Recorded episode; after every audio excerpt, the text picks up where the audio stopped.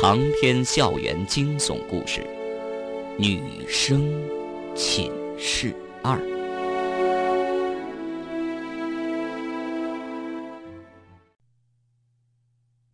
徐天在去食堂的路上，遇到了方圆。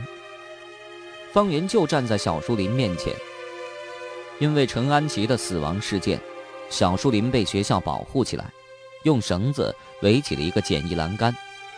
道路边立起一座禁止进入的公告牌。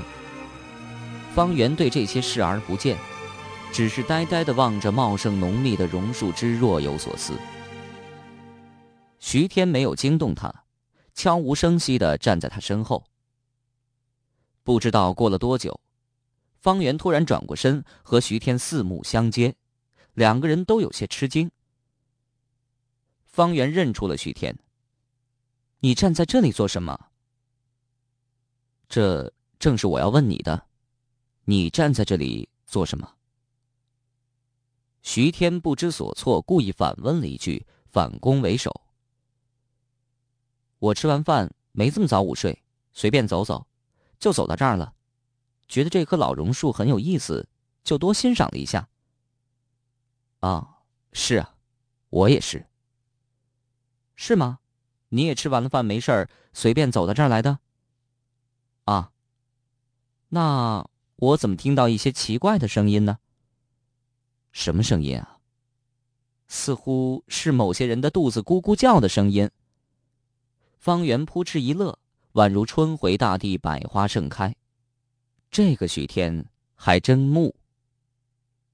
徐天脸色一红，有些不好意思，摸了摸头，转移话题说：“苏雅呢？怎么没看到她？”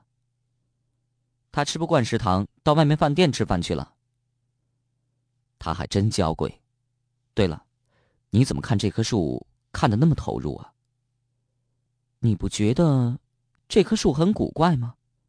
你看校园里其他树，一棵棵苍老萧瑟，掉光了叶子，可这棵老榕树却一个劲儿的疯长，郁郁葱葱，枝叶茂盛，怪不得别人说这里面有树妖呢。徐天却仿佛被雷击了一般，突然间呆住了，呆呆地看着老榕树，口中喃喃自语：“原来是这样啊！”你在说什么？方圆一头雾水。哦，没什么，我终于想通了昨晚梅干死亡的真相了，谢谢你提醒了我。徐天又散发出那种凌厉的逼人气势了，仿佛临战的将军一样。我提醒了你。方圆还是不明白。是的，发生的一切事情还是因为他，树妖。徐天的眼神穿过老榕树，遥望着前方的女生宿舍，信心十足。树妖，是的。树妖，所有事情都是因为树妖。徐天显得有些兴奋，搓着手，但似乎又不知从何说起。方圆有些失望，如果徐天将一切也归之为树妖，那跟食堂里那些新生又有什么区别呢？嗯，那么徐天，我要回去休息了，再见。哎，等下。徐天叫住了方圆。你能不能帮我打听一件事？什么事？你去女生宿舍帮我打听黄嘉文的事情，尤其是他感情方面的事情。黄嘉文，方圆想起来了，这个失踪的女生传说被树妖吞掉了。对，你就别问这么多了，记得要问清楚，当年有哪些人追求她，这件事很重要，千万别忘了。还有。不要轻信别人，梅干是被人谋杀的，凶手就在我们当中。徐天千叮咛万嘱咐，面色凝重。你要私下悄悄打听，别让人察觉。你要注意安全啊！方圆本来还想问个清楚，徐天却已经火烧眉毛一样急匆匆离去了。看来在他心中，基本确认了凶手的身份。现在急着去寻找证据。凶手就在我们当中。方圆也不笨，沉思片刻就已经知道徐天指的是谁。可是怎么会是他呢？他为什么要谋杀梅干？他又是怎么做到这一切的？他和树妖又有什么关系？所发生的一切实在令人难以置信。方圆闷闷不乐地回到四四幺女生寝室，寝室的大门是虚掩的，难道是苏雅早回来了？苏雅，卧室的门缓缓打开，一个女人出现在方圆面前，却是他以前的班主任老师秦月。秦月穿着一套浅绿的职业套装，秀发梳理成披肩的波浪卷儿。显得清新优雅。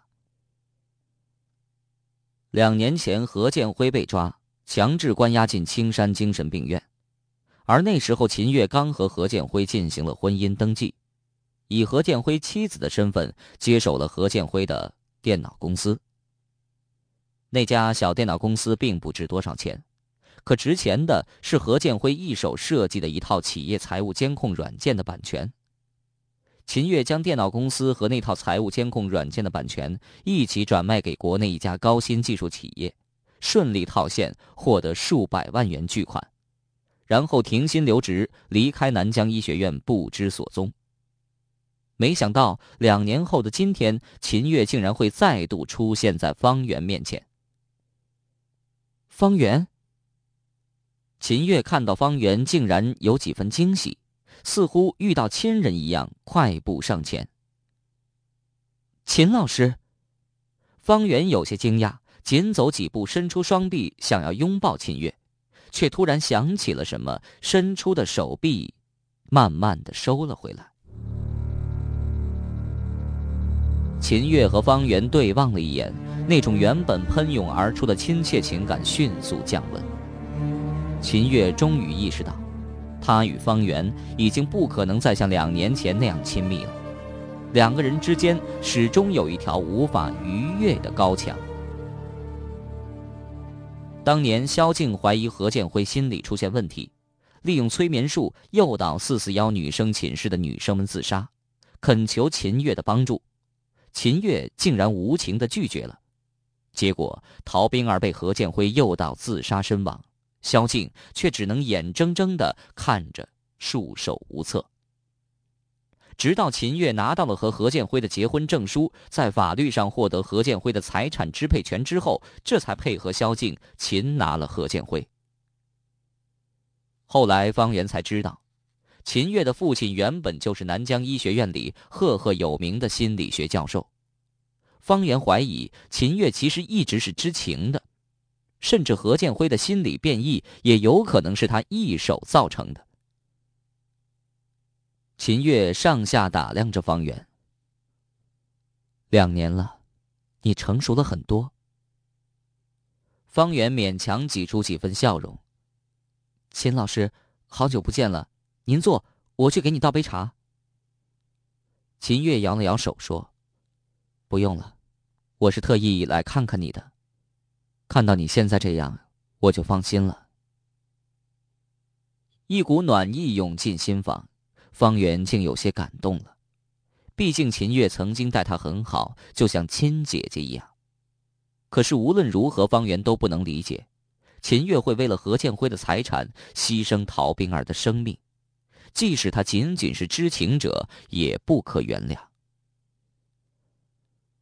我知道，你对我有看法。有些事情，我现在和你讲，你也不会明白的。每个人都有选择自己生活方式的权利。你还没走出校门，走向社会，成人的世界不是现在的你能理解的。可是，不管将来怎么样，每个人都应该有做人的底线。方圆的态度坚决。啊，算了，我们不说这个了。看到你这么自信成熟，我也很高兴。对了。这两年，没发生什么事吧？秦月露出期盼的眼神，仿佛很想知道方圆这两年的生活。还好，一切顺利。徐招娣醒了，搬到其他寝室去了。苏雅还和我住在这儿。其实她人也很好，只是脾气大了点儿，个性傲了点儿。就这些。秦月言下似乎有些失望。就这些。方圆想了想，接着说：“对了，肖老师的身体越来越差了，医生说，他熬不过这个冬天了。”秦月又追问了一句：“何建辉呢？他跟你联系了没有？”方圆一听这话，愕然。何建辉，听说他从青山精神病院逃出去了，刚开始警察还派人暗中保护我们，可后来一直没他消息。警察等了几个月就撤走了。哦，那你有没有接到一个奇怪男人的电话？方圆摇了摇头。那你有没有连续做同一种很奇怪的梦？方圆还是摇头。虽然常做梦，但没有连续做同一种很奇怪的梦。这两年风平浪静，除了那些灵异传说，就再也没有发生其他的怪事了。你再想想，很奇怪的男人，一直看不到身影，相同的声音，磁性温柔，时常出现在深夜的梦中。没有，这两年我的生活很平淡，风平浪静的，什么事也没发生。秦月听完，喃喃自语：“不可能的，不可能的。”方圆问了一句。秦老师，什么不可能啊？哦，呃，没什么。秦月刻意回避，方圆的好奇心起来了。秦老师，您是不是遇到什么怪事了？没有。秦月一口否认，沉默了一会儿，他接着说：“方圆，我最近休息不大好。”此时，方圆才注意到。秦月的脸色有些苍白，嘴唇哆嗦着，身子在微微颤栗。一开始，方圆还以为秦月是见到自己有些激动了，现在想来，秦月应该是因为恐惧。他的脸原本娇嫩光滑，才两年的时间，就爬满了细细的皱纹。他那么有钱，怎么会保养得如此之差呢？方圆心中隐隐的升起几分同情。富有的生活并没有给秦月带来幸福，甚至变本加厉的摧残他的身体和心理。当当两声，墙上的石英钟突然敲响。两点了，还有半小时就到了下午上课的时间。秦月连忙告辞：“方圆，我要走了。”方圆送他，秦月在门口拦住了他。不要送了，我已经回到医学院上班了，现在暂时在后勤处，以后有的是机会见面。我现在很闲，无聊时就来找你，好不好？方圆当然说好，他看出秦月来见他似乎另有目的，但仍然无法拒绝这样的要求。有了百万家产，又何必回到南疆医学院来赚着一个月两千块的死工资？听秦月的言语，他似乎被梦魇缠住了。但是这些跟自己有什么关系？总不可能是何建辉阴魂不散吧？一想到何建辉，方圆就心里发毛，背后凉飕飕的，仿佛一脸邪气的何建辉躲藏在阴暗的角落里，正拿着望远镜偷偷的窥视着他。方圆下意识的从窗口望下去。突然间，整个人都呆住了。女生宿舍铁门外的树荫里，站着一个穿着黑披风的瘦削人影，面黄肌瘦，眼窝深陷，赫然就是病入膏肓的萧静。看样子十分吃力，不知已经来了多久。几乎不怎么出图书馆的萧静怎么来了？方圆担心萧静的身体撑不住。没有多想，和秦月匆匆下楼，走到女生宿舍门口，停住了脚步。近看树荫下的萧静，精神似乎不错，原本惨白的脸色，此刻竟然涌出了几丝血色。她在笑，嘴角微翘，目光中全是温柔的笑意。你回来了。这句话不是对方圆说的，而是对方圆前面的秦月说的。萧静的眼睛里此刻只有秦月。秦月全身颤动了一下，惊奇的看着眼前的萧静。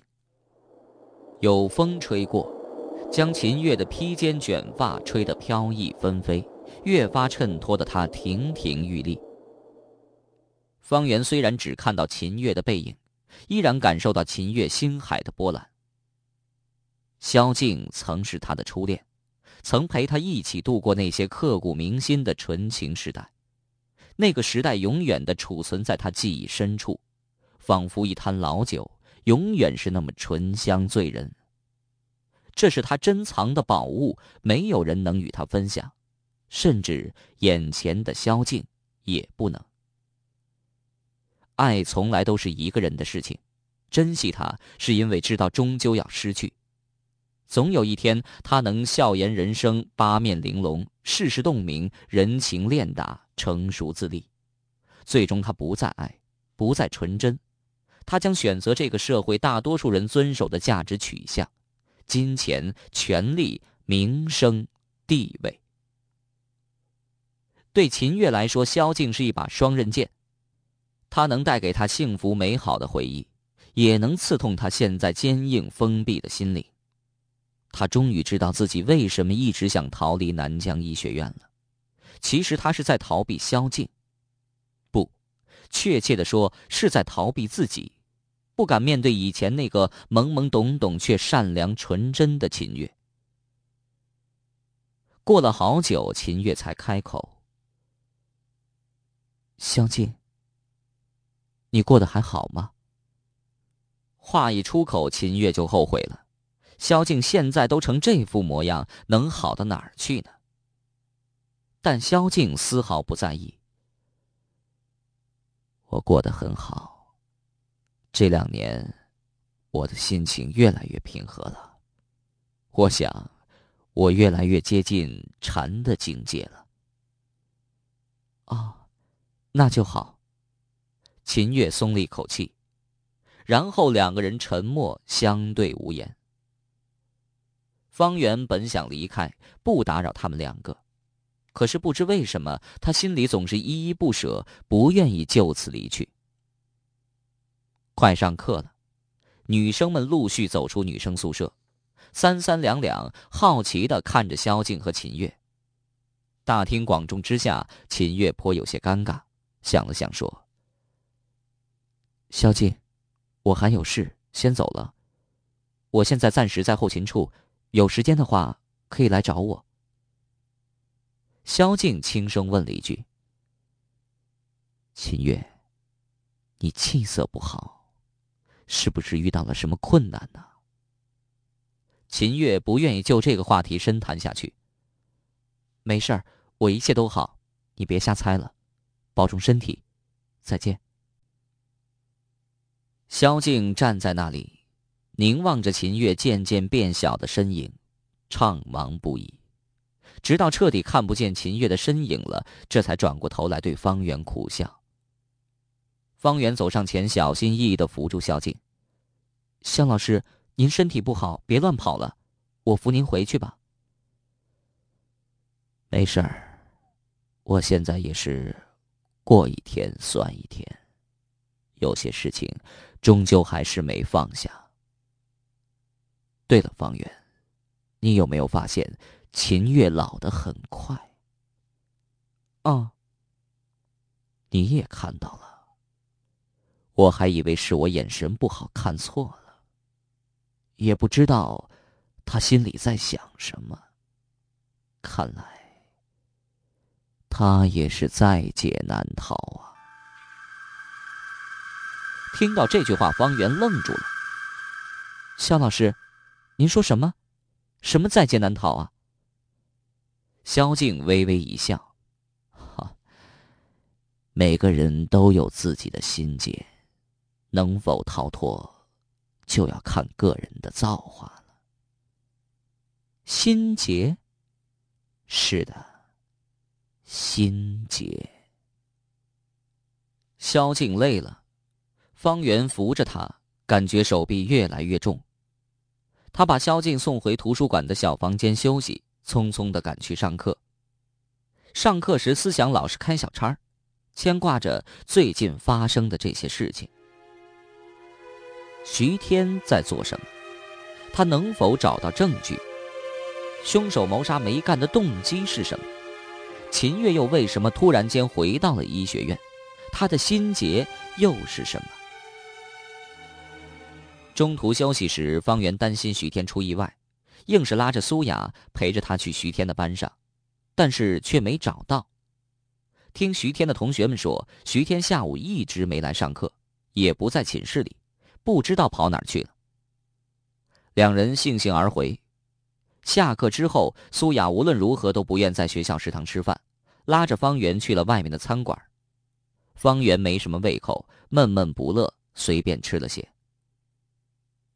吃过晚饭，从餐馆出来，天色已近黄昏，金色的夕阳渐渐西沉，黑色的夜幕从遥远的地方缓缓地飘扬而至。秋风冷冷，不时有枯黄的树叶从干瘦的树枝上飘落下来，到处是褪色枯萎的野草。各种不知名昆虫的尸体。方圆和苏雅都不想这么早回到寝室里，在医学院的校园里随意闲逛。篮球场上总有一些肌肉结实的男生分队比赛，呼来喝去，斗志昂扬，吸引了不少女生的眼球。有的明目张胆的为自己喜欢的男生尖叫助威。这几年来，大学生的恋爱环境得到了明显改善。学校对学生恋爱基本上是放任自流，稍微有点姿色的女大学生大多投身到看似浪漫的校园恋爱中，反正男多女少，只要想谈，不愁找不到男友。方圆搜索了一番，篮球队员中没有韩军的身影。以前他总是篮球场上的明星，每次都上场风雨无阻，可今天却不见了。方圆和苏雅在医学院里转了一圈，篮球场、图书馆、食堂、小卖部、小树林、月亮湖、小石桥。天快黑的时候，他们终于逛到了月亮湖边的蘑菇亭。徐亮和韩军正各自站在蘑菇亭的一角，默然相对。看样子，两人保持这种沉默已经很久了。方圆和苏雅走进蘑菇亭。徐亮却退后两步，有意无意的挡在了两人面前。韩军阴沉着脸，似乎很不欢迎方圆、苏雅的到来，冷冷的盯了两人一眼，转身准备离去。可这时候，徐天突然大喝了一声：“韩军，你别走！